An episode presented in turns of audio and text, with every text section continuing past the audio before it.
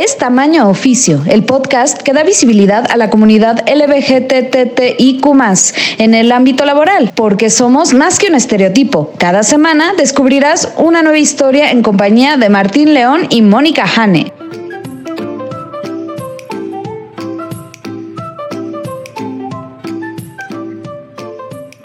Hola, ¿qué tal? Bienvenidos a Tamaño Oficio con Martín León, el doncel de la comedia en México. Hola Martín, ¿cómo estás? Bien, bien, especialmente porque me acompaña mi co-host, Mónica Hane, la lesbiana más profesional que yo conozco. ¿Qué tal, Martín? ¿Cómo te ha ido? Muy bien, muy bien. ¿Y a ti?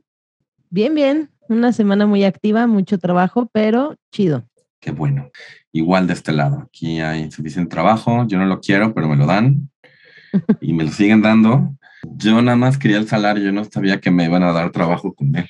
Sí, es un pequeño detalle que cuando firmas un contrato. Estoy de acuerdo. Ah, así de cruel es la. Mira, mi papá decía, tenía un dicho, ¿qué tan horrible es trabajar y el trabajo que te pagan por hacerlo? ¿Verdad? Creo que a mi papá eh, no le gustaba lo que hacía. Y dicen por ahí, si trabajas en lo que te gusta, no trabajarás un, o sea, trabajo en lo que te, en lo que te gusta y no trabajarás un, un día, y es como de no, o sea, trabaja en lo que te gusta y te vas a terminar odiando lo que te gusta. Siempre es trabajo. A final de cuentas. No, o sea, y la verdad es que, por ejemplo, esto, yo amo hacer podcast, me encanta grabar contigo, me encanta este, entrevistar y conocer personas. Eh, y aún así hay días donde digo así como, ah, ya sé. ¿Por qué? Ya sé, ya sé. Pero traemos siempre lo mejor para nuestros escuchas.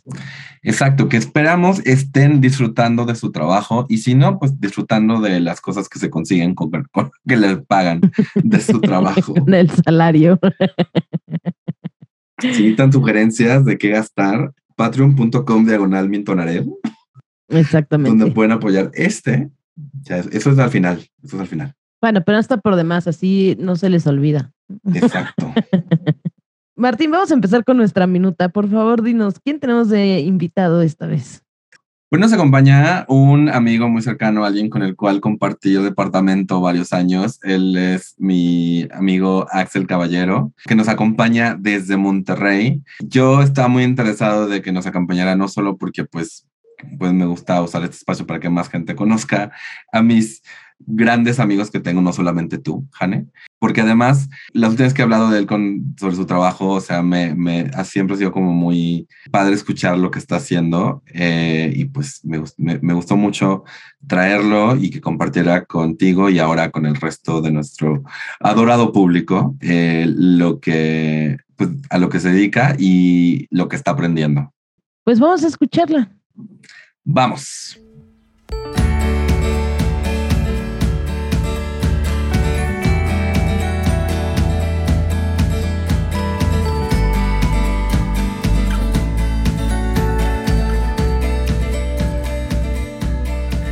Bienvenidos a otra entrevista de Tamaño Oficio. Hoy nos acompaña Axel Caballero, eh, diseñador de experiencia de usuario y amigo mío desde hace bastante tiempo. Eh, apenas conoce a Jane, pero aquí ya estás, estás entre amigos. Axel, ¿cómo estás? Muy bien, gracias Martín.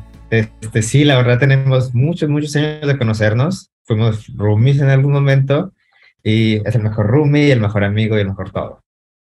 Gracias, gracias, gracias, gracias. Primera pregunta, ¿qué estudiaste en su momento y por qué decidiste estudiar eso? Uy, pues estudié hace ya bastante rato, eh, mercadotecnia, antes de que existiera siquiera la mercadotecnia como la conocemos actualmente, eh, digital. En el momento en que yo entré a estudiar, por ahí de finales del 98, eh, era una marca muy diferente a, la de ahora que tenemos. Pues la ventaja de que la gente te dice todo, ¿no? Con sus likes y a mí me gusta esta marca y esta otra, se promocionan solitos, etcétera. En aquel entonces era más bien de ve y en la basura a ver qué marcas compraron en esta casa y en, y en este código postal. Entonces es bien diferente y la verdad es que nunca me dediqué a la marca. Si acaso al principio, recién graduado, fui asistente de merca y en realidad me tenían diseñando y eso me gustó más. Siempre me ha gustado más diseñar que la parte de la mercadotecnia. Y actualmente eres diseñador de experiencias de usuarios. Correcto. ¿No? Según recuerdo, lo que hace el diseñador de experiencias del usuario es como esa aplicación o esa plataforma que vas a usar, son los que diseñan para que sea como más amigable y que dónde va a quedar el botoncito de ayuda y dónde va a quedar el menú y dónde, como para que el usuario cuando entre viva una mejor experiencia con la aplicación. Lo recordaste muy bien. En realidad es que e, el término que se usa en la industria es UX, la letra U y la X pegaditas, es de User Experience. Y eso en términos paraguas. En realidad ahí entran muchísimos roles. Puede haber quien se dedique solamente a la parte visual y es la que diseña los botoncitos y cómo se ven, etcétera, etcétera. Alguien que se dedica a la interacción, que es más bien un paso atrás de decir, aquí no te conviene que sea este, un botón, te conviene que sea una casilla o las razones por las cuales la interacción puede mejorar o empeorar de acuerdo al tipo de información, al tipo de dispositivo, al tamaño de la pantalla. Y entonces ahí es este, un especialista en interacción. También está la otra parte de investigación, donde entonces es esta gente que empieza a indagar qué es lo que la gente le gusta o no le gusta, batalla o no con un diseño específico. Eso ya es este research, también se le llama esa área. Entonces, en realidad, todo eso entra dentro de experiencia de usuario. Y un diseñador de experiencia de usuario puede dedicarse a todo eso, si es un equipo de una sola persona, o a una área en específico, ¿no? ¿Y tú, como, cuál es tu área de interés en todo este mundo de experiencia de usuario? Fíjate que la que más me gusta es la parte de interacción, porque en realidad, después de empezar a hacer pininos en diseño, acabé de programador por muchos, muchos años. Entonces he sido programador web y eso básicamente me ha permitido este, ver cómo funcionan las cosas por dentro y me gusta también cómo se ven en el navegador o en, la, en los dispositivos de las personas. Tengo experiencia creando la interacción más que haciendo diseños bonitos o amigables o ad hoc como un diseñador en sí. Oye, y bueno, regresando un poco como al principio, ¿cuál fue tu primer trabajo? Bueno, el primerito, ya de tiempo completo, graduado, fue este de asistente de mercadotecnia en una empresa de construcciones. Ya tiene muchísimo rato y me acuerdo mucho que ahí este, me ponía mi jefa, la de mercadotecnia, a diseñar anuncios, póster, lonas, etcétera, relacionados en el de la construcción. Y a su jefe, el dueño, nada le gustaba. Nada, nada de lo que hacíamos y lo que yo me guiaba por lo que mi jefa decía, le terminaba gustando. Y su feedback en ese entonces era, quiero que me guste, pero era así como que adivínalo, adivina que quiero que me guste, sin saber así qué quiere, ¿no? Exactamente. Y eso era súper frustrante. Yo, yo, pues, de chavo decía, pues el que está mal soy yo, porque no soy diseñador. ¿Cómo me gustaría aprender diseño para poder hacer algo que le guste a este señor, no? Ese fue mi primer trabajo, la verdad. Yo creo que duré ahí seis meses, o sea, era muy negreado y muy temprano y no, simplemente no era compatible conmigo esa chamba y este ambiente. ¿Y en esa chamba sabían que eres gay o no sabían nada y pasó así como los seis meses? Pasaron como si nada. Yo estaba muy chavo que tendría de graduado 21 años y en realidad estaba muy en el closet si esas vamos. Lo sabían algunos amigos cercanos, pero muy pocos. Pero en el aspecto laboral no me atrevía. Definitivamente. Estaba no, al menos con ese jefe, ¿no? exacto.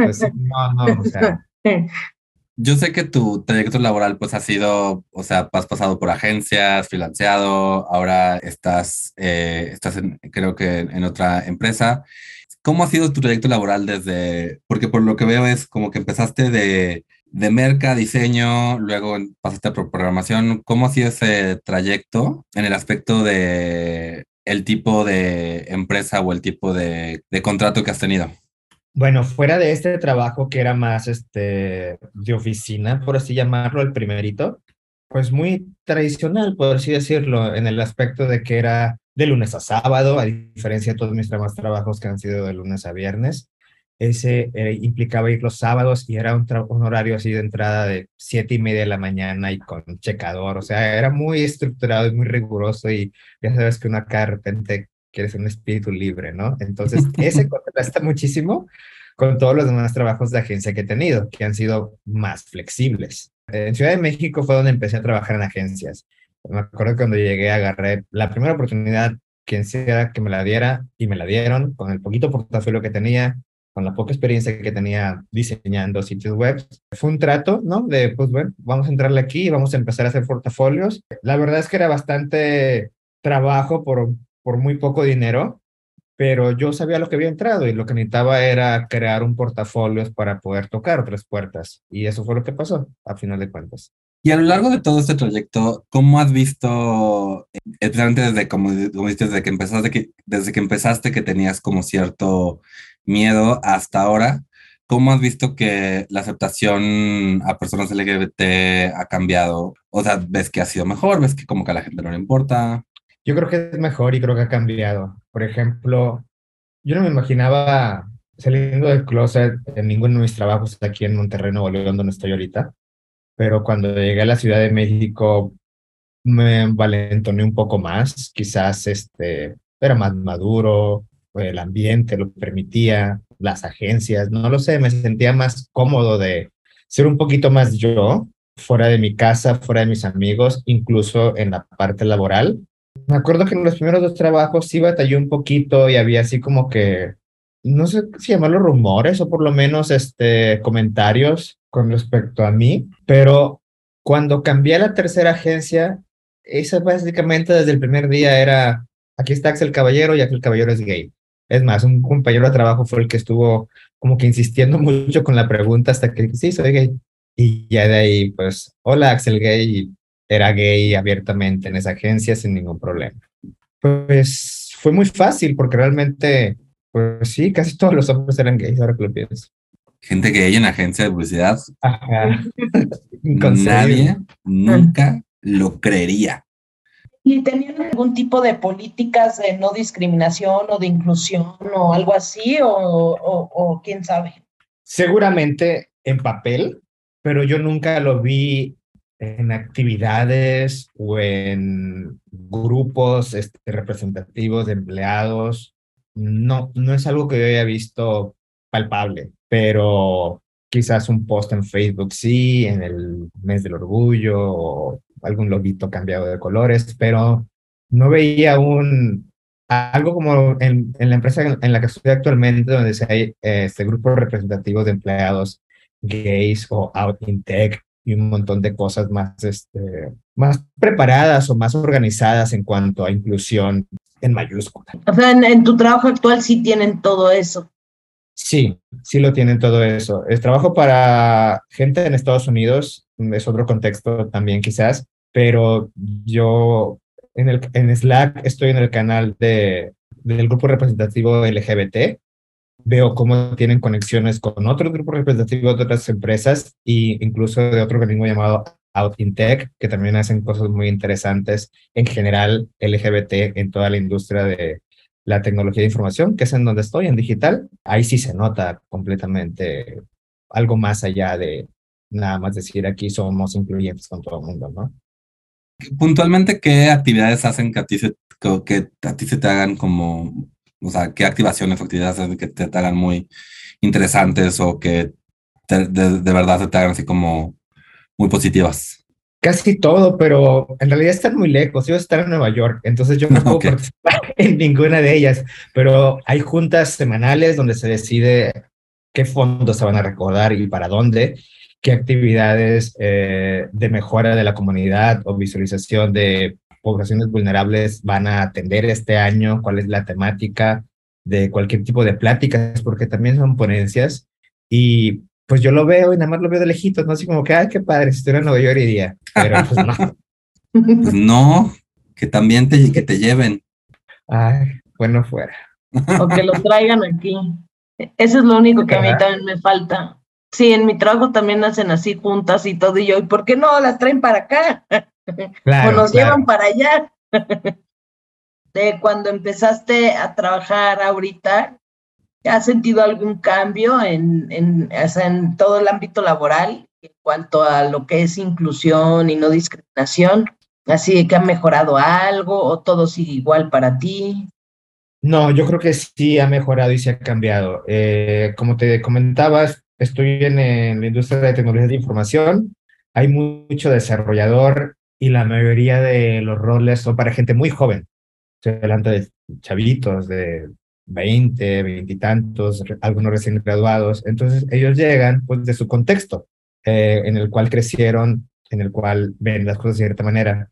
Y he notado que hay más respeto, que por lo menos cuando yo estaba creciendo o era igual de chavo que ellos, a que la gente que no tiene el respeto necesario, no le hacen segunda, sino que le dicen, oye, agarra la onda, esto y lo otro, y moderan su comportamiento al respecto, incluso pueden llegar hasta pues, disculparse o cambiar de opinión de algunas preconcepciones que tengan. Entonces, yo sí considero que está mejorando eso y creo que parte es las empresas tomándole más importancia, no poniendo oídos sordos o hacerse la vista gorda cuando algo está pasando y que están discriminando a alguien. Abonar sería lo peor que pueden hacer, pero creo que no, y son cosas donde tú levantas la mano y dices, aquí está pasando esto y no me parece, y sí veo que lo toman en cuenta para corregirlo. Y estoy hablando aquí en México, hablo también tengo compañeros aquí en México y eso es lo que veo y la verdad es que está bastante bien. Veo que tratan de que haya mucho respeto y también incluir diversos, em, eh, la inclusión tanto en, en tecnología de información, no nada más es de la parte LGBT, sino incluso de que haya más mujeres y que no haya este machismo en los roles de tecnología y también incluso accesibilidad, que es un tema que me gusta mucho, que puedan incluir personas con diferentes mm, capacidades o necesidades. Todo eso lo veo un poquito mejorando poco a poco en la parte de inclusión y diversidad. Y justo eh, hablando de eso de accesibilidad, nos contaste que estás eh, en una certificación, ¿o ya estás certificado en competencias? Certificado. Estás certificado como en competencias en claves de accesibilidad. Lo dices ahorita, o sea, accesibilidad es todos, pero ¿a qué te refieres con, con todos? ¿Y qué fue lo que te interesó a ti de, como que empezaste de, un, de algo muy grande, ¿no? Así de, de repente fue diseño y de, te fuiste a programación. Y, y te estás como que enfocando en esto. ¿Qué es lo que está haciendo que te enfoques en esto? Fíjate que sí lo considero una continuación de todo lo que he estado haciendo en mi vida profesional. Al principio de merca, tiene que ver mucho con las necesidades del consumidor. Se enfoca mucho, obviamente, en mercados y en ventas, porque pues para eso es, es una herramienta de persuasión. A mí me ha gustado más la parte del diseño como una manera de resolver problemas para hacerle la vida más fácil a las personas y hacerlos sentir empoderados con las herramientas que usan, que no se sientan que no sirven para la tecnología, que nunca les sale bien las cosas, porque eso no necesariamente es, culpa de las personas, a veces están mal diseñadas o no toman en cuenta sus necesidades para poder usar las cosas bien y eso es usabilidad. Obviamente hay páginas web destinadas para ciertos perfiles gente joven de 18 a 24 años u otros adultos mayores. Y tú ves el diseño y es diferente porque toman en cuenta cómo son las personas y en qué tecnología crecieron, qué cosas se les puede hacer más fácil o, o no. Pero dentro de todos esos rangos de edades, si lo queremos bien, también hay personas con diferentes necesidades, capacidades e incapacidades, donde, es, donde entra la accesibilidad. Porque no es lo mismo poder usar libremente un teclado y un mouse que decir, mm, yo no tengo movilidad en la mano derecha, no puedo usar un mouse, necesito poder navegar esta página con el puro teclado. Y es ahí donde entra tomar en cuenta eso para cuando haces tus aplicaciones o tus páginas web que sean completamente accesibles con el puro teclado, que no tengas que usar un mouse para poder dar clic a un botón y llegar a otra parte. Entonces, accesibilidad es hacer que las cosas las pueda usar la mayoría de la gente. Es un diseño universal para que la mayoría pueda usar algo sin que tenga que tener adaptaciones especiales. Puedes llegar a cosas muy especializadas donde entonces ya es un diseño adaptado, pero eso ya es un extra. El flujo de trabajo grande es, esta página es accesible para la mayoría de las personas con la mayoría de los dispositivos. Y si hay algo más que tengas que hacer, que es una funcionalidad crítica, que adaptar para cierto perfil, pues vas y lo haces también. Ese tema me ha gustado mucho porque leí un libro que se llama Diseñando interfaces para poblaciones que envejecen, lo cual somos todos. Y este, cuando lo leí dije, wow, o sea, ahorita pues podemos usar las manos bien, podemos mover el mouse sin ningún problema, pero al ratito te vas a tardar la vida en mover un cursor de una parte a otra porque le vas a pensar, vas a ser más cuidadoso para llegar al punto, porque te cuesta más trabajo. Y igualmente puede que tengas desgaste de la vista y entonces se te pase una notificación que estaba en la izquierda que no la viste por andarte enfocando en otra cosa. Entonces, todo eso lo tienes que tomar en cuenta para hacer la página accesible, incluso no hablando de discapacidades más serias, pero sí como estas personas necesitan estas atenciones para poder hacer su trabajo y no sentir que no pueden usar una aplicación o que no pueden hacer una página web.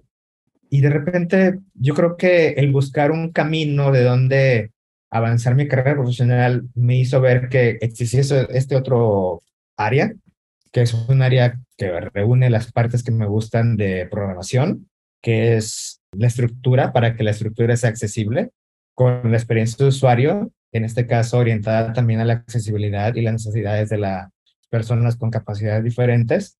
Y la reúnen en una sola cosa que me llama muchísimo la atención y que resuena mucho conmigo, que es resolver los problemas de las personas y ayudarlas a que puedan usar las cosas mejor.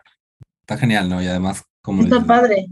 Es, como dices, es llevar esta idea de cómo uso esta herramienta para ayudar a las personas a una de sus últimas consecuencias. Sí, exacto.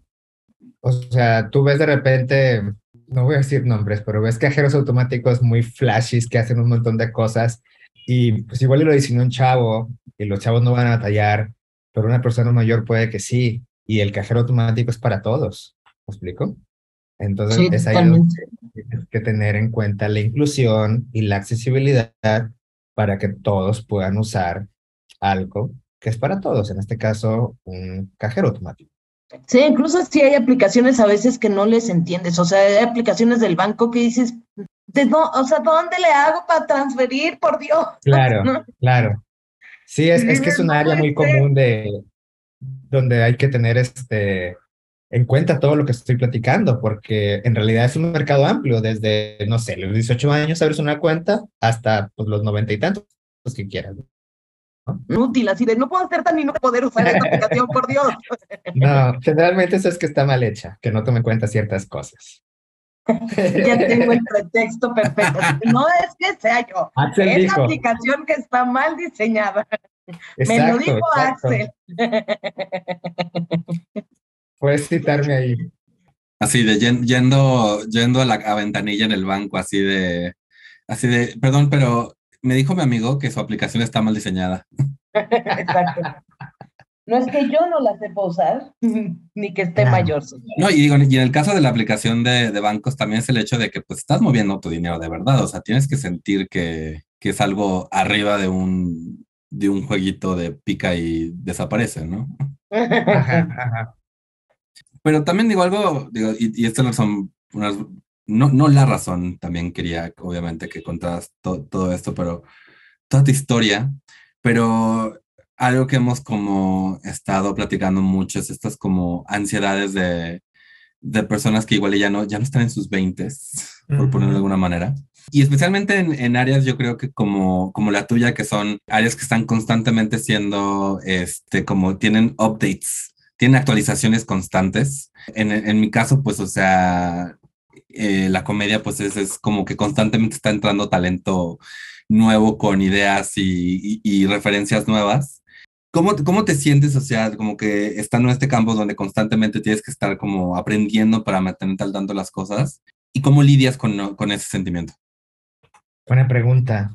Eh, pues es digital. Digital cambia a cada rato. Lo que tú sabías hace seis meses, no voy a decir que es obsoleto, pero ya cambió un poquito o un chorro, depende de qué cosa disruptiva acaba de pasar en el escenario. En programación hay cosas que se llaman frameworks, que son con lo que hacen el código más rápido.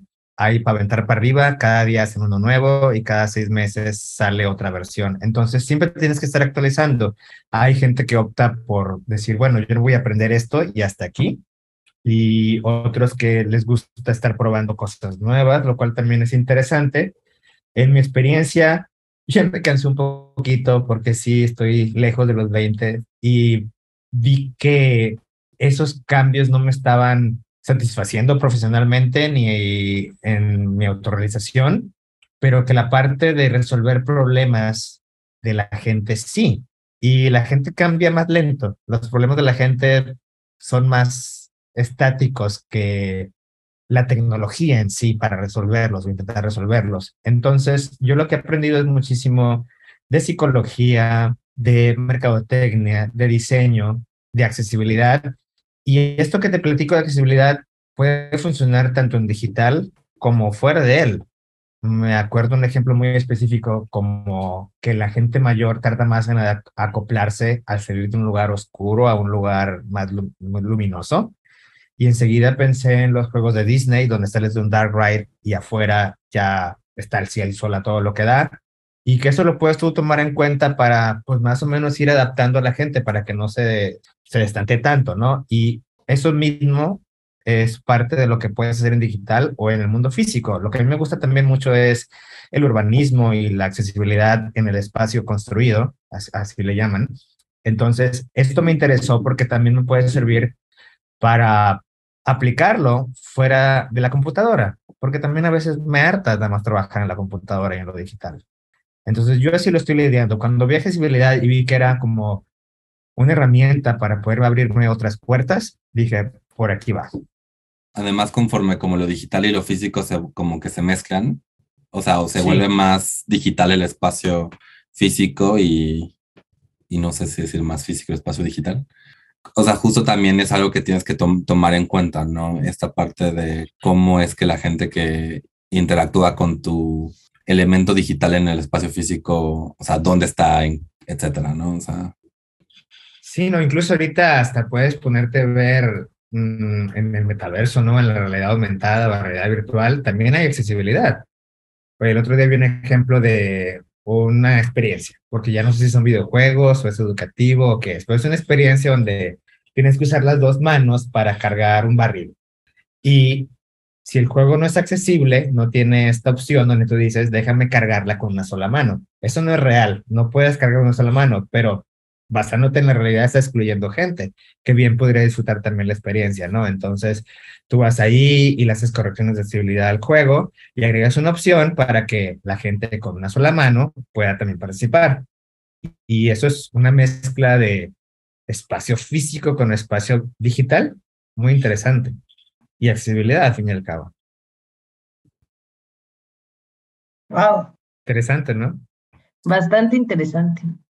Sí, especialmente con este rollo de que, como lo dice, o sea, es hacerlo accesible a la mayor cantidad de gente, como que la, visión utópica de a todos, pues tampoco puedes saber el todos, ¿no? O sea, siempre va a haber alguien que, que resulte que tenga algún tipo de, o sea, que algún tipo de consideración que no consideraste puntualmente, pues porque no lo, tenías enfrente. Claro. Sí, no, el, el es la mayoría y ahí que sea lo más inclusivo posible. No, y pues digo, de mi lado también lo entiendo porque, digo, yo también además de la comedia estoy en, en marketing de redes sociales y eso también está como que cada tercer día, o sea, además de que pues las mismas plataformas te van, te van dando nuevas herramientas y, y la gente descubre cómo usar esas herramientas para de nuevo hacer como cosas diferentes. Es, también, también es lo interesante, lo que mencionabas, ¿no? De los puntos de antes la información estaba allá afuera y tenías que ir por ella. Y ahora, literal, cada cosa que sacas, puedes meterte a ver, o sea, los números y darte cuenta que, que lo pusiste de un color porque pensaste que así la gente le iba a dar clic, pero cuando ves los números resulta que le están dando clic a otro color porque bla, ¿no? Entonces, ahora, ahora lo que tienes es demasiada información y lo que necesitas es encontrar gente que pueda este, descifrarla. Sí, interpretarla, claro. Eso es investigación y también es un área de la experiencia de usuario, estar checando las métricas de ver eh, mm, qué está pasando aquí o qué no está pasando, ¿no? Y, hacer una hipótesis del por qué y probarla. y hacer algún cambio y ya luego ves y lo evalúas. Mi, última pregunta sería, bueno, ¿hacia dónde te gustaría llevar tu carrera profesional? Eh, ¿Qué es lo que estás intentando hacer para llevarla en, es- en esa, en esa dirección? ¿Y qué le dirías a las personas que están ahorita entrando como a esta área de, tanto específicamente de user experience como el campo más amplio de programación? Programación ahorita a mí me parece un área que está dándole oportunidad a muchísimas personas que estudiaron algo que no les gustó o que no es bien recompensado de empezar desde otra industria y poder desarrollarse en ella, a pesar de que no hayan estudiado sistemas computacionales, programación, etcétera, etcétera.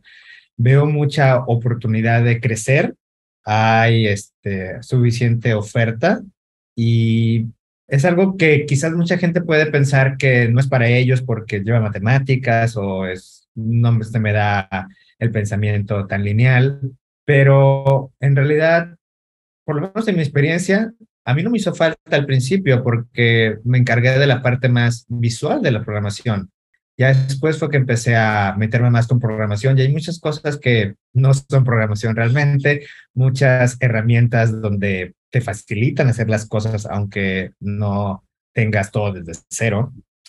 Yo creo que es algo muy bonito que le abre las puertas a mucha gente y que hasta desde el punto de vista de la inclusión permite entrar a, cualquiera y que se sienta a gusto y pueda trabajar a veces desde su casa sin siquiera tener que estar físicamente en el mismo lugar en donde está la empresa. Entonces, para mí eso es genial. Pues digo, yo estoy trabajando aquí con clientes de Nueva York.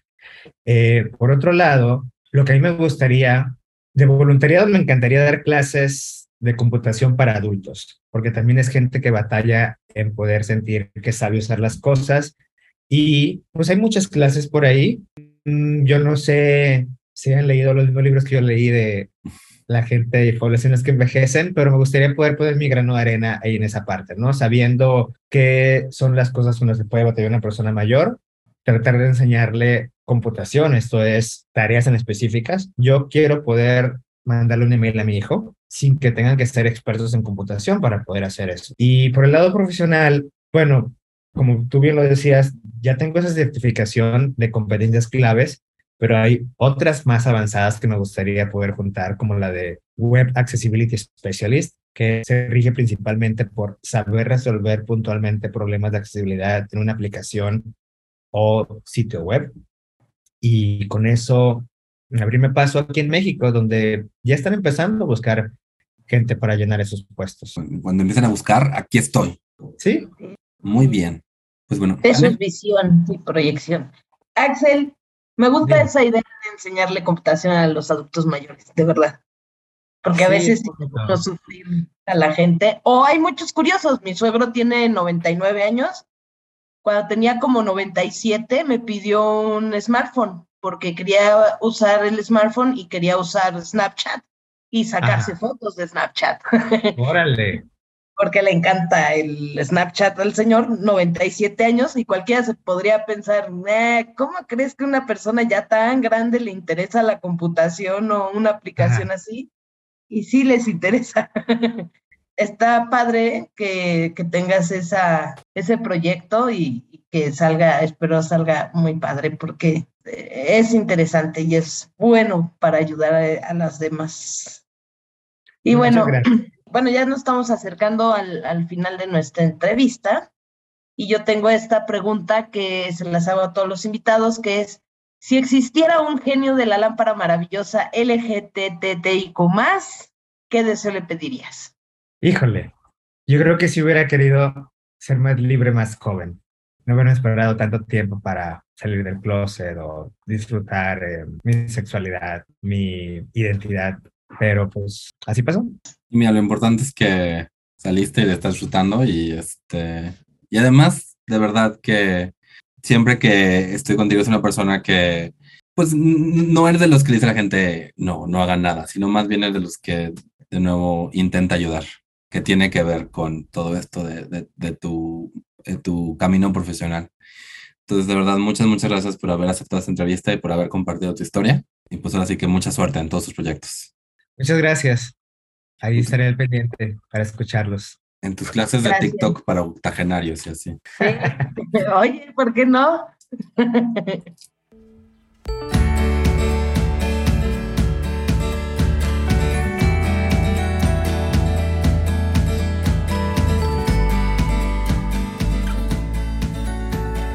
¿Qué tal, Martín? ¿Qué te quedas de esta entrevista? Pues me quedo con el hecho de que Axel, con muchas personas, está en un campo donde en el cual constantemente tienes que irte actualizando. En realidad, como yo trabajando como en redes sociales, siento que lo que sabía hace tres años de redes sociales ya no es aplicable hoy, pero me gustó mucho cómo él habló no solamente de este de esta actualización que, que tienes que estar teniendo constante, sino además del, de que tienes que estar pensando que estás programando para personas y para qué personas en específico estás diseñando, ¿no? O sea, que no es lo mismo, que, que es obviamente de los, como de los cosas más básicas de diseño, pero pues siempre hablar de, de eso con alguien que se dedica a eso, y especialmente en este campo específico, pues eh, me puso a pensar en, más bien, me hace reflexionar sobre los programas y los sitios que uso en día con día y por qué se decide hacer las cosas que se hacen en cada sitio. A mí me encantó su actitud, o sea, siempre como muy dispuesto a ese cambio y a estarse renovando constantemente. Eso es algo que le, me gusta, le, le aprenderé, porque justo no se queda como de, bueno, es que en mis tiempos jóvenes, sino que trae esa, pues ese entusiasmo, no sé cómo llamarlo, de estarse renovando constantemente. Eso me encantó de él y me lo llevo como un buen aprendizaje. Y justo, o sea, se me hizo súper interesante cómo van pensando en, en los diseños de acuerdo al tipo de persona al que va dirigida una aplicación o un programa, este, una plataforma, ¿no? Para que sea más fácil para los usuarios utilizar esas herramientas. Para que sea más intuitivo, para que sea más y, intuitivo también con este rollo de no sé, luego no sabes qué va a intuir la gente, pero claro. eh, está, o sea, fue, fue una plática muy, muy bonita. Eh, de nuevo, muchas, muchas gracias, Axel, por acompañarnos. Y pues ya al rato estaremos en, en contacto con él. Bueno, Martín, y siguiendo con nuestra minuta, vamos a ver las noticias. Si te parece bien, me gustaría leer las dos que traigo y ya después tú das tu nota para que podamos comentarla. Me parece muy bien. Perfecto. Pues la primera que tengo es este sobre la viruela del mono, ¿no? Que dicen cuál es el perfil de los infectados y cómo puede cambiar a medida de que avanza la enfermedad. Entonces están diciendo que los hombres menores de 40 años que tienen sexo con otros hombres son los más afectados por el virus de la viruela del mono en los primeros meses desde que los casos comenzaron a extenderse por todo el mundo. Más adelante Sí. en esta nota también dice, bueno, que no se confíen porque ya también hubo unos bebés infectados, los dos primeros casos de, de niños, de bebés infectados en Estados Unidos. ¿Y por qué traje esta nota así? Básicamente porque realmente me preocupa cómo están manejando la información sobre la viruela del mono. Realmente me hizo un flashback hacia los años 80 este, con el VIH, que era como el cáncer rosa y solo le da a los homosexuales, hombres, qué barbaridad.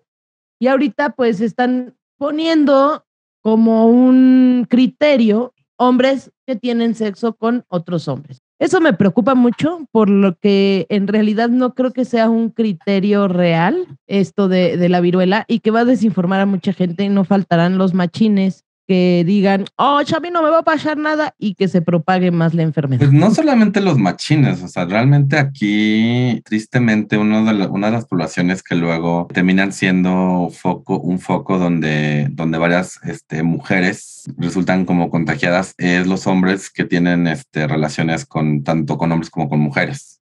En- en- entonces, pues tienen relaciones con un hombre. Creo que lo importante aquí es, es, es demostrar, o sea, el, el VIH y, el, y la viruela mono son virus y los virus no discriminan por, A nadie. o sea, hasta donde yo sepa, no hay un virus que discrimine por cromosomas XXXY. O sea, lo, lo que tienes que ver es las poblaciones de riesgo. Y sí es cierto que las poblaciones eh, de hombres homosexuales están, están más en riesgo que otras poblaciones y por eso las vacunas se están como tratando de, de centrar en esas poblaciones. Pero eso no significa que, que se vuelva, que te vuelvas inmune nada más porque, porque no te gusta Lady Gaga. En realidad, o sea, hasta recientemente un amigo y un amigo gay me dijo, es que es, un, es una enfermedad de transmisión sexual y es no, o sea, es una enfermedad que se puede transmitir. Eres, eres contagioso por este... Igual la saliva. Por saliva por- al principio y una vez que salen las pústulas es por contacto Eh, prolongado. Pues sí, o sea, lo que, lo que están com- comunicando en general las asociaciones como, lo- como los departamentos de salud de distintos estados y países es, pues, o sea, especialmente en, en espacios eh, de, de- de hombres teniendo, que, que tienen sexo con los hombres, donde traen poca ropa y hay mucho contacto, y especialmente ahora post-COVID, que, que, hay, que hay más contacto, todo, todo el asunto, es más probable que pase, y es donde se Está están más dando... vulnerable, pero no, pero justo a mí lo que me preocupa luego de este tipo de notas es que es como que despiertan cierta discriminación o Sí. cierta, eh, ya sabes, la- se, se despierta esa homofobia de, ah, sí, tenía que ser, o cosas así. Eso, completamente. Entonces, y a mí me molesta, y te voy a decir, tenemos otro muy claro ejemplo de por qué no deben de dar este tipo de declaraciones, y fue el COVID-19, cuando empezaba la pandemia hace dos años, que era lo que nos decían, le da a las personas mayores de 60 años y están muy vulnerables esas personas. Claro, era una población más vulnerable que a lo mejor alguien de 40, pero entonces muchos jóvenes están, y no tan jóvenes, ¿no? Adultos como de mi rodada, andaban muy confiados de que, ah, pues nada más le da a los de 60 y más y se va a cargar a los viejitos y a nosotros ya nos salvamos. Y después todos los contagios que hubo, porque esa gente no se cuidaba y hubo fallecimientos, ¿no? O sea, simplemente este, yo conocí a un estando pero de 28 años, este Jafid, que justo acaba de cumplir un año de fallecido por el COVID. Entonces, justamente me preocupa cuando hacen estas declaraciones así, porque la Pues gente hay que no sabe que leer. Hafiz no, no es que Javid haya estado saliendo así como de... Ah, no, no, no. Jafid sí se cuidaba y todo le tocó la de malas. Y, y triste y desafortunadamente a sus 28 años se lo llevó el COVID. Pero justo, o sea, la gente estaba como más confiada de, ah, es de los señores. Y todavía, increíblemente, pero todavía, aun cuando ya hasta los niños han salido, muchos niños con casos de COVID, siguen diciendo que es como la de los viejitos y sigue habiendo gente que cree que no le da a los niños. O sea, Sí, o sea, es que, es que, es, es- es que la gente, es que, es que la gente, y, y, y no creo, creo, por ahí no, no quiero decir algo que, de lo cual no estoy seguro, pero básicamente el ser humano no entiende de porcentajes. Por eso la lotería sigue existiendo, básicamente, porque es imposible que te ganes la lotería, pero aún así hay un montón de gente diciendo, pues alguien se la tiene que ganar, ¿no? Pero básicamente es eso, o sea, eh, la gente decía, no, pues o sea, es que es mucho más probable, o sea, eh, es, es mucho, afecta mucho más a personas eh, mayores. Pero sí, o sea, la gente no entendía, no, pues que no, te- es, no es que no te afecte si no estás en ese rango de edad, te sigue afectando. Y sí, o sea, las posibilidades de que sea muy dañina o fatal de- de- en, en ciertos, en cierto, por ciertos rasgos de edad y todo el asunto, pues es, es diferente. Pero eso no significa que no, que, que, que no, o sea, no hay, ningún, no hay nada que te vuelva 100% inmune. O sea, Claro. no, no puedes estar 100% seguro de que no vas a tener un, este, o sea, de que, que, que no, que no ibas a terminar eh, entubado o muerto. Y lo que pasa aquí también, o sea, hasta donde yo sé, la viruela del mono es totalmente tratable, pero la cosa y lo que, y lo que no quieren que suceda es, pues que no, es- no quieren que de repente tengamos un- un- un- una cantidad de casos inmanejable. Así como pasó con al principio del COVID, que era lo que pasaba, o sea, que, que se, estaban, eh, se estaban sobresaturando eh, los espacios este, médicos. Y, y sí es eso. Y como dices, o sea, el- el- la manera en que reportas es difícil porque a final de cuentas, lo que no quieres, idealmente, porque así muchos de estos lugares no creo que les importe tanto, eh, lo que no quieres es, es darle una falsa, una falsa impresión de que esto solo afecta a una población de hombres, hombres homosexuales. Pero al mismo tiempo, sí tienes que decirle a esta gente, pues es mejor que usted, o sea, es, me- es mejor que, que tú tome, que tú extremes tus ¿no? precauciones. Es el problema de que un enunciado neutro se filtre por los prejuicios de las personas. Creo que después de lo que pasó con el VIH, hoy deberíamos estar más conscientes de, de que no hay razón alguna para hacer, para, para hacer, para traer los prejuicios al, cuando no estamos diciendo enunciados de, pues esto existe, nos tenemos que cuidar y tenemos que asegurarnos que, este, que no se esparza eh, de una manera descontrolada, especialmente cuando hoy en día se puede controlar una enfermedad mucho más fácilmente que hace 100, 200 años. Bueno, pues esa es la, la primera nota que quería compartir y la siguiente que pues se viralizó y seguramente varios de los que nos escuchan ya lo, lo escucharon por ahí o vieron el videíto, de un sacerdote de Zacatlán, llama Jotines a la comunidad LGTB+, Pedro Varillas, párroco de Jicolapa en Zacatlán, durante su homilía opinó sobre la comunidad gay generando en redes sociales lo que, eh, lo consideren como un discurso de odio. El padre Pedro Varillas, párroco de Jilopan, Zacatlán, ha generado una fuerte polémica, pues este, durante su homilía empezó a hacer varias declaraciones como atentan contra la familia, la vida y la fe.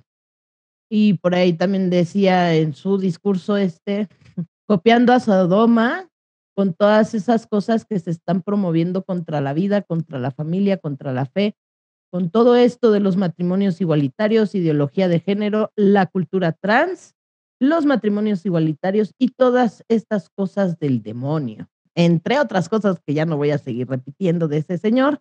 Está bastante. Así de tú no, no, más un checklist de cosas, de cosas, así cosas que. Cosas que, digo, no es que me sorprendan y me espante, ¿verdad?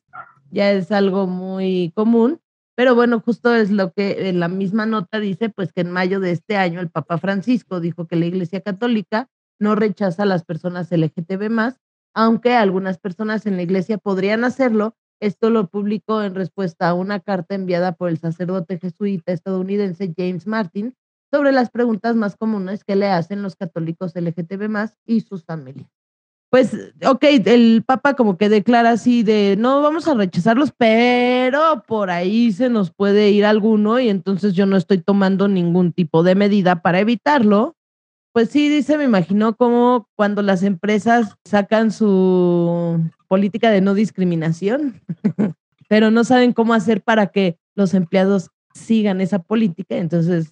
O sea, la, la, la, Iglesia Católica le falta mucho camino para hacer un espacio este, sí tolerante, no digamos seguro. O sea, empecemos con tolerante. sí. Exacto. Eh, porque el, el, el, Papa Francisco ha hecho como varias, o sea, como que de repente dice que sí, luego sí, pero que no ejerzan y bla, bla. Entonces, yo no soy, yo no soy gran fan y, y este, y no creo que el Papa, o sea, si se enterara de lo que dijo este hombre, no creo que él dijera más allá como de, ay, bueno, o sea, pues, ¿qué se va a hacer? Se los dije que habrá Exacto. Yo lo que creo honestamente es que, que un sacerdote en Zacatlán diga esto, pues que lo diga. ¿Por qué le estamos dando más foro? Bueno, creo que el problema fue que se viralizó porque eh, la misa la publican por Facebook. Sí, o sea, porque es eso lo, lo que está haciendo y, honestamente sería para que Facebook tiene un lugar para que le pongas ahí, este, esta página está, está compartiendo este... Un discurso de, odio, ya que lo bloqueen como... Y, que lo bloqueen y que les, que les quiten su espacio en Facebook, o sea, porque Facebook no acepta acabo de hacer unas comillas medio enormes ahí, gente. Facebook no acepta discurso de odio. Hago un chiste sobre una legisladora en Puebla que es homofóbica y digo, así, Puebla, pan, homofobia, qué gran sorpresa, ¿no? Y es, me pasa con lo mismo con esto, es como de, el discurso homofóbico siempre va a seguir siendo el mismo y siempre va a ser lo mismo. Es que están en contra de la familia, bla, bla. No los podemos, o sea, no podemos convencer a este hombre. No puedes por medio de la lógica quitarle a alguien una idea que no llegó a ella por medio de la lógica. Así de sencillo. Correcto y yo sé que dicen, pues que tiene su, su congregación y es que está compartiendo, lo sé, lo sé, lo sé, pero pues también ahorita lo, lo, que, están, lo, que, lo que estamos haciendo es pues dar, pretender que este hombre es importante cuando la verdad su homofobia no es mayor ni menor que la de muchas otras personas en México. Y, y honestamente, o sea, como que es que están copiando a Sodoma. Sí, ok. Mira, es como elegir las batallas para ganar una guerra, ¿no? O sea, no es una batalla que vas a pelear. O sea, yo estoy, yo sí espero que en algún momento el Papa se dé cuenta, o sea, al Papa, el Papa, la Iglesia Católica en algún momento se va a dar cuenta que los gays tienen algo que a la Iglesia Católica, la, tienen la única cosa que a la Iglesia Católica les importa.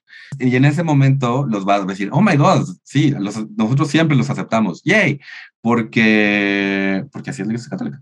Pero de, de mi lado, o sea, como que pues yo no, yo, yo, no, yo no soy cristiano, yo no, o sea, que me dice que está confiando, es que, están, es que te vas al infierno. Pues yo no creo en eso, o sea, y, y, México es un país laico y este, y la única, y es nada más, o sea, nada más te podría hacer nuevo que, que hubiera estos, estos caminos para, mira, este hombre está, está compartiendo un discurso de Dios y es que le digan, no, pues no puedes compartir un discurso de Dios.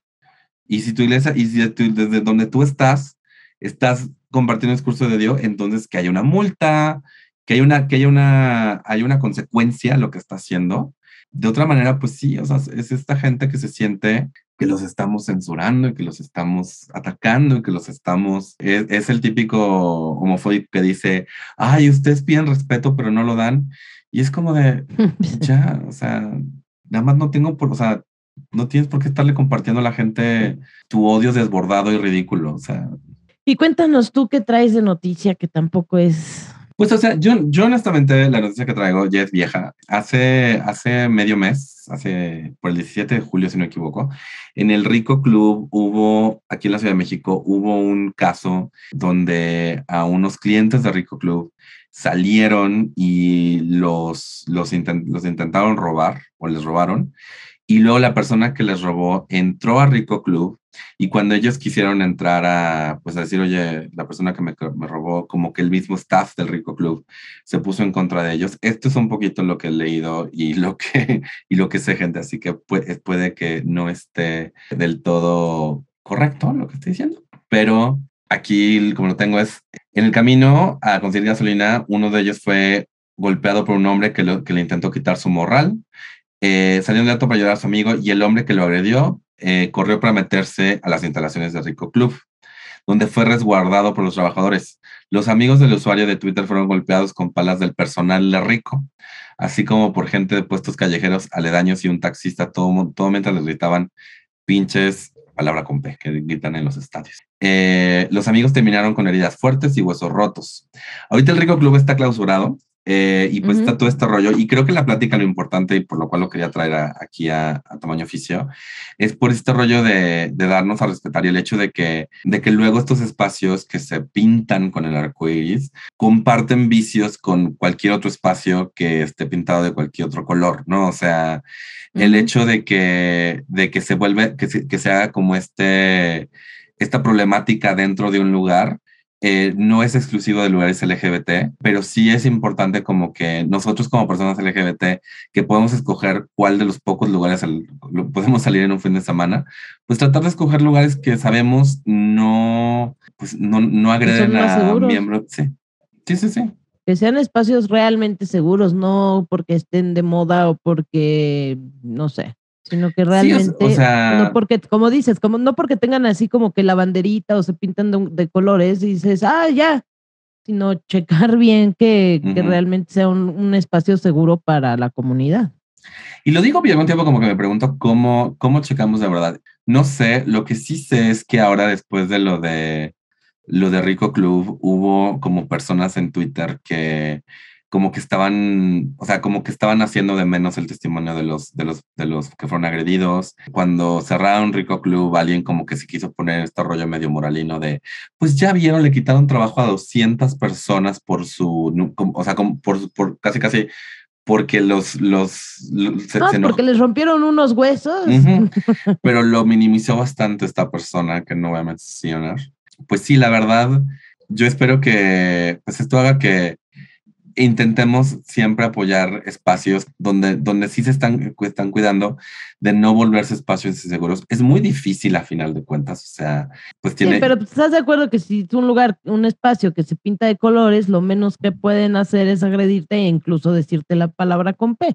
O sea...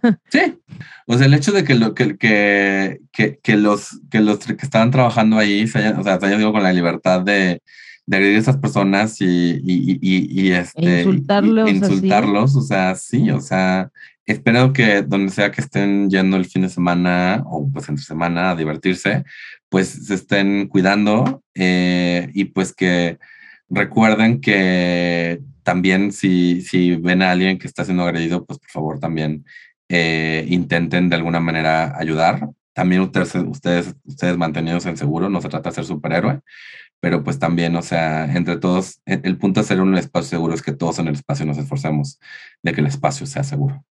Bueno, y ahora, siguiendo con nuestra minuta, pasamos a algo un poco más agradable. Cuéntanos qué recomendación traes para esta semana.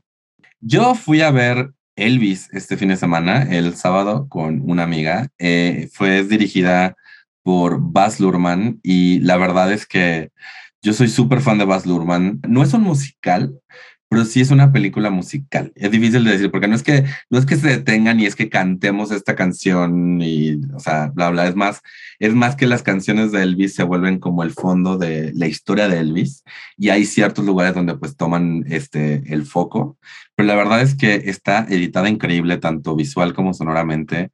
La actuación de Austin Butler como Elvis me gustó mucho. Sí es una ficcionalización de la vida de Elvis, o sea, después de Después de verla, eh, está padre leer un artículo sobre qué, qué, partes, eh, en qué partes se tomó licencia poética Baz Luhrmann para contar la historia. Pero la verdad es que me gustó mucho, mucho, mucho, mucho.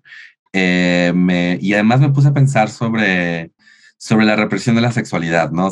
Elvis casi casi fue preso por, por de la manera en que bailaba, la manera en que se movía, la gente decía, esto es y, la relación de la represión de la sexualidad con el racismo, o sea, porque era como de, está literalmente bailando como negro casi, casi. Y al mismo tiempo como que el, la represión de la sexualidad femenina, ¿no? Porque sí hay este rollo de las fangirls de Elvis y cómo realmente como que levantó en ellas esta como mega pasión de... Ah", y que Elvis era un hombre 100% heterosexual, eh, hasta donde yo sé, pues historiadores y todo, nunca tuvo eh, pero aún así eh, hay ciertos guiños en la película a, hombres eh, homosexuales también siendo, teniendo interés por los movimientos de Elvis. Y además, este, el hecho de que Elvis, como muchos artistas, como David Bowie, como Harry Styles últimamente, como que está este rollo así de, se viste como mariquita, ¿no? Así de fairy boy, en algún momento le dicen. Hay un par de escenas donde trae unas camisas de encaje súper hermosas. Y de nuevo, no es el hecho de, que Elvis como un ícono de la masculinidad también mostró que la masculinidad no se tiene que expresar de una manera tan rígida. Entonces, eso me gustó. Eh, yo sé que la, historia de Elvis también es problemática por otras razones que la, la película medio ignora, pero está, está, yo creo que es una, es, es, el tipo de película que vale la pena ver en el cine totalmente. Voy a hacer el intento de invitar a una tía que era súper mega fan de Elvis cuando era joven. Creo que la voy a llevar, se me antoja verla con ella. Sí, estaría padrísimo. Y si vas, por favor, y, y, cuéntanos si le gustó, si la odió, si estaría padrísimo escuchar el cómo, cómo la recibe alguien que fue así fan de Elvis. Sí, no, bueno, o sea, mi tía cuando decía Elvis se ponía de pie. Era una cosa así impresionante. Entonces, vamos a ver si mi tía puede salir y quiere salir y me la llevo al cine a ver esa película. Muy bonita, muy bonita, la verdad la recomiendo mucho. Pues ya estamos llegando al final de nuestra minuta. Solo quiero recordarle a toda la gente que siga a Martín León en todas las redes sociales como Mintonarel. Y por favor sigan a Mónica Jane en sus redes sociales como Comedia con H. Y síganos a nosotros como Tamano Oficio en Facebook, Twitter e Instagram. Y recuerden que si nos quieren eh, compartir alguna historia, si quieren ser parte de este podcast en una entrevista, si quieren contarnos cualquier cosa que tenga que ver con la experiencia laboral LGBT, ya, o sea, ya sea de ustedes o de alguien más, algún tema que quieran que compartamos, eh, mándenos un mensaje directo a cualquiera de nuestras redes sociales que ya mencionamos. Y por favor, apoyen este y los demás podcasts que produzco en patreon.com diagonal mintonarel. Y bueno, ya estamos completos. Ah, dejen un review y pónganle estrellitas y síganos y todo eso. Síganos, suscríbanse y compártanos con sus compañeros de trabajo. Así que, habiendo dicho eso, gracias por haber estado en otro podcast que pudo haber sido un email. Saludos cordiales. Vámonos, que aquí espantan. ¡Corran!